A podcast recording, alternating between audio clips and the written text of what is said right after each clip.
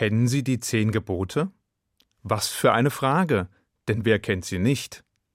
Schließlich meinen immerhin gut zwei Drittel der Deutschen, dass sie die zehn Gebote als verbindlich für ihr alltägliches Leben betrachten würden. Beeindruckend, oder? Bei genauerem Hinsehen verblasst das farbenfrohe Bild allerdings etwas. Denn viele Befragte kannten nur wenige populäre Gebote, wie etwa das Mordverbot, oder erklärten freimütig, manch andere als unbedeutend zu erachten. Nichtsdestotrotz scheint der Dekalog auch heute noch eine nicht unerhebliche Wirkung auf die Menschen zu haben. Und das dürfte vor allem daran liegen, dass in dieser Zusammenstellung Gesetze, Vorschriften und Wertvorstellungen enthalten sind, die schon bei ihrer Entstehung vor gut 3300 Jahren elementare Grundlagen für eine zivilere, humanere, freiere Gesellschaft bereithielten. Es sind also genau genommen zehn Weisungen für eine bessere Welt. Und das ist Grund genug, sich nach der heutigen Einleitung auch in jeder der kommenden zehn Sendungen mit jeweils einem der zehn Gebote zu befassen und sie einmal aus jüdischer Perspektive zu beleuchten. Bevor wir allerdings ins Detail gehen, sollten wir uns noch einmal kurz vergegenwärtigen, was der Dekalog eigentlich ist und woher er kommt. Laut der Erzählung im zweiten Buch Moses sind die zehn Gebote dem Volk Israel nach seinem Auszug aus Ägypten von Gott höchstpersönlich übermittelt worden. Inmitten der Wüste und in einem einmaligen, spektakulären Offenbarungsakt. Begleitet von beispiellosen Phänomenen verkündete der Ewige das Zehnwort und verewigte es später auf zwei steinernen Tafeln, die Moses dem Volk als Zeichen des Bundesschlusses vom Berg Sinai herabbrachte. Jede der Tafeln enthielt fünf Gebote. Die erste Tafel beinhaltete die Betonung des einen und einzigen Gottes, das Verbot, anderen Göttern zu huldigen, das Verbot, Gottes Namen zu missbrauchen, das Gebot der Heiligung des Schabbat und das Gebot, Vater und Mutter zu ehren. Auf der zweiten Tafel befanden sich in knapper und klarer Sprache folgende Gebote oder genauer gesagt Verbote.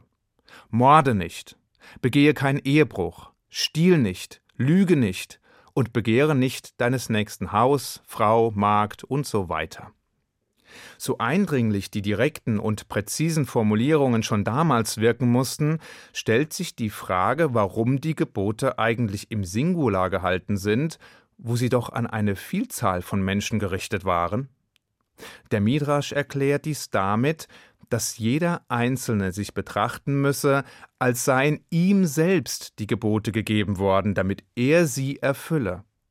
Er könne sich nicht darauf zurückziehen, dass alle anderen die Gebote auch ohne ihn halten könnten. Stattdessen sei ein jeder in der Pflicht, ein jeder sei wichtig, ein jeder trage Verantwortung. Warum aber wurden die Vorschriften nicht auf einer Tafel verewigt? Warum bedurfte es derer zwei? Dafür gibt es mehrere Gründe. Zum einen hätte man bei einer Tafel mit zehn Gesetzen eine qualitative Rangfolge vermuten können. Man hätte das erste Gebot für das wichtigste und das letzte für das unbedeutendste halten können. Indem es allerdings zwei Tafeln gab, wurde eine Balance hergestellt zwischen den Inhalten beider Tafeln. Das heißt also, dass sie gleichwertig und gleich wichtig sind. Zum anderen eröffnet gerade dieser Gedanke eine tiefgründige Einsicht. Die Gesetze, die das Verhältnis des Menschen zu seinem Schöpfer betreffen, und diejenigen, die das Zwischenmenschliche regeln, sind nicht nur sorgsam ausbalanciert, sondern bedingen einander. Spiritualität und Weltlichkeit, Gottesfurcht und Gesetzestreue Torahstudium und Mitmenschlichkeit. Das wahre Leben braucht den Ausgleich, die Balance, das richtige Maß. Und eben das wird durch die zwei ebenbürtigen Tafeln symbolisiert. Nicht unumstritten war seit jeher die Frage, welchen Stellenwert der Dekalog im Verhältnis zu den übrigen Gesetzen besitzt. Denn einerseits gilt in der jüdischen Tradition das Prinzip, dass alle Geh- und Verbote des Ewigen gleichrangig zu behandeln seien und man sich davor hüten solle, manche als wichtiger und andere als weniger wichtig einzuordnen. Andererseits waren es eben gerade die zehn Gebote und nicht die übrigen 603, deren Offenbarung auf den zwei Bundestafeln ihre Verewigung erfuhr und die schließlich ihren Platz im heiligsten Ort des Tempels von Jerusalem gefunden haben, die also ganz offenbar eine andere Bedeutung erhalten sollten als der übrige Gesetzeskanon. Einen Hinweis zur Lösung des Dilemmas bietet die wörtliche Übersetzung aus dem hebräischen Originaltext. Dort ist nämlich gar nicht von zehn Geboten, sondern genau genommen von zehn Worten, zehn Äußerungen oder zehn Verlautbarungen die Rede. Die Rabbinen erklären deshalb, dass es sich in Wahrheit um zehn Kategorien handele, unter die sämtliche Gebote der Torah subsumiert werden könnten. Es seien zehn fundamentale Prinzipien, die alle anderen Geh- und Verbote umfassen würden. Die zehn Worte beinhalten demnach die Essenz des Judentums. Warum aber, fragten unsere Weisen, fand die Offenbarung eigentlich in der Wüste statt? Warum im Nirgendwo, an einem Ort, der geografisch selbst heute nur schwer zu bestimmen ist? Warum nicht erst im Lande Israel? Genau deswegen. Denn ebenso wie die Wüste niemandem gehört, gehören auch die zentralen Lehren der Torah keinem Einzelnen. Sie sind einem jeden gegeben, an einem Ort, der für jeden zugänglich war. Den Bund geschlossen und die Verantwortung auf sich genommen haben zwar die Menschen, welche die Offenbarung erlebt und sich zu dem Gesetz bekannt haben. Die darin enthaltenen Lehren allerdings beanspruchen universelle Geltung. Bemerkenswert ist schließlich, dass es sich bei der Offenbarung und dem Bundesschluss am Berg Sinai um einen demokratischen Vorgang zwischen dem Ewigen und den Menschen handelte. Vergleicht man dieses Bündnis mit den aus Babylon oder Ägypten bekannten Verträgen zwischen Individuen, oder vergleicht man es mit den asymmetrischen Bündnissen zwischen Herrschenden und Untergebenen, die oftmals mit Macht oder durch Gewalt erzwungen wurden, so erscheint der Bund zwischen dem Ewigen und dem Volk Israel historisch vollkommen einzigartig. Es war eine beispiellose Allianz auf Augenhöhe, in der alle Anwesenden zu Gottes Partnern bei der Vervollkommnung der Welt wurden, wie die Rabbinen es beschreiben alle, individuell und kollektiv. Um den umfassenden demokratischen Charakter des Bundes noch zu betonen, spricht Gott alle Anwesenden direkt an. Und während die Torah in allen anderen Fällen explizit formuliert, wen Gott jeweils anredet, etwa Abraham, Jakob oder Moses, verkündet er das Kernstück des Bundes gegenüber jedermann, gegenüber Mann und Frau, jung und alt, klein und groß, Jude wie Nichtjude.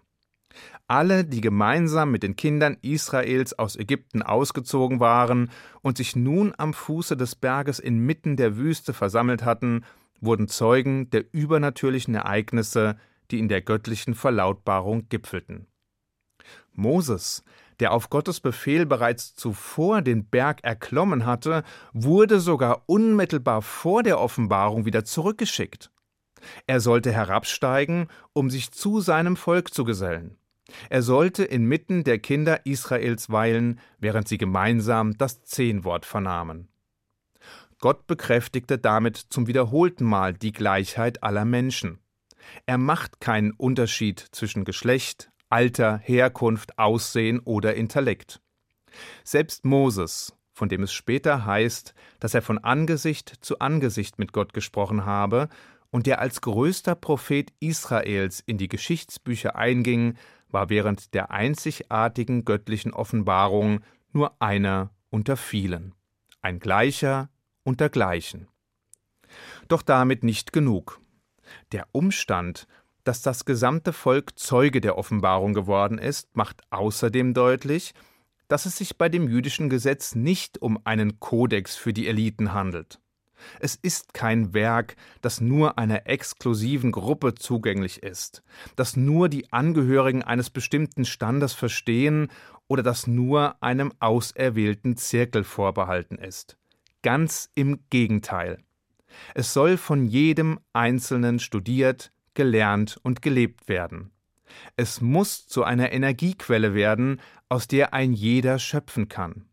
Dann und nur dann kann die Torah ihren eigentlichen Zweck erfüllen und ein heiliges Volk hervorbringen.